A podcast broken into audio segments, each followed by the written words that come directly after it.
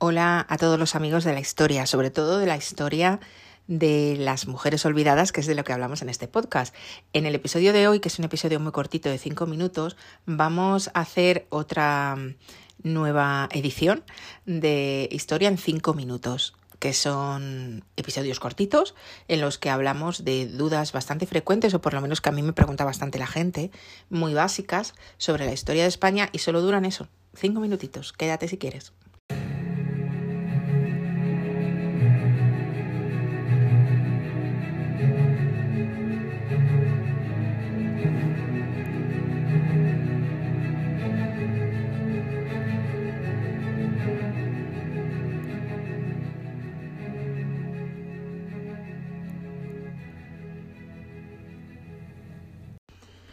En el episodio de hoy vamos a hablar de una pregunta que me han hecho muchas veces, que es ¿por qué se dice que los Borbones en realidad son Austrias? Es decir, que no son dos familias totalmente diferentes.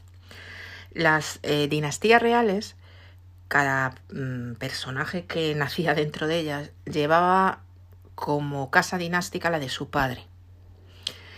Claro, como normalmente los reyes se solían eh, casar con princesas de otras potencias extranjeras que pertenecían a otra dinastía, lo lógico es que cada infante o cada infanta que nacía tenía dos ADNs, vamos a, decirlo así. Por ejemplo, mm, Isabel Clara Eugenia, que fue hija de Felipe II y de Isabel de Valois, pues era una Habsburgo, pertenecía a la casa de Austria por su padre, pero no dejaba de ser una Valois, como su madre.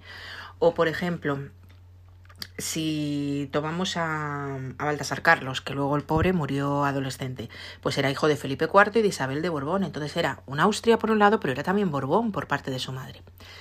Lo que ocurre es que, como he dicho anteriormente, en realidad la casa dinástica a la que pertenecían era la del padre.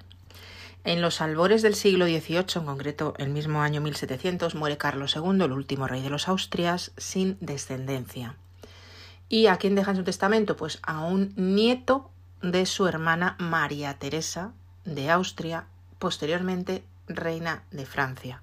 Este nieto se llamaba Felipe de Anjou, era nieto de esta María Teresa, era nieto del rey Sol. Este señor, el rey Sol, que era ya bastante mayor, todavía reinaba en Francia, tuvo uno de los reinados más largos de la historia. Y bueno, pues lo deja como rey a este, a este chico que también era adolescente en aquel momento. Es verdad que hubo ahí una guerra de sucesión, pero ahí a eso no nos vamos a meter. El caso es que viene a reinar a España e instaura en lo que hoy es nuestro país la dinastía borbónica.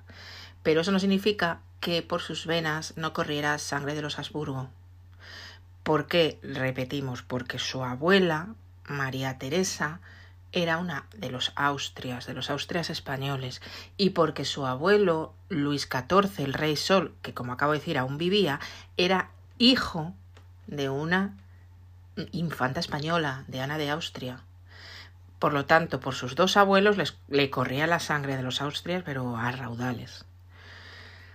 Esa es la razón por la cual se suele decir eso y quizá lo habéis oído en algún momento. Si la casa dinástica era la casa Borbón, pero eh, dentro de su ADN también tenía mm, ADN Habsburgo totalmente, ¿no?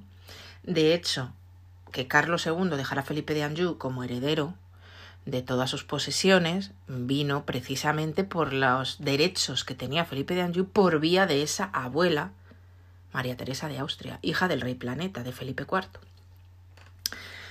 Y bueno, lo único que quería comentaros también al respecto de esto es que todas las dinastías estaban bastante emparentadas. Lo que primaba era la del padre, para encasillarte en una dinastía, pero tenías también relaciones de familia con la dinastía de tu madre.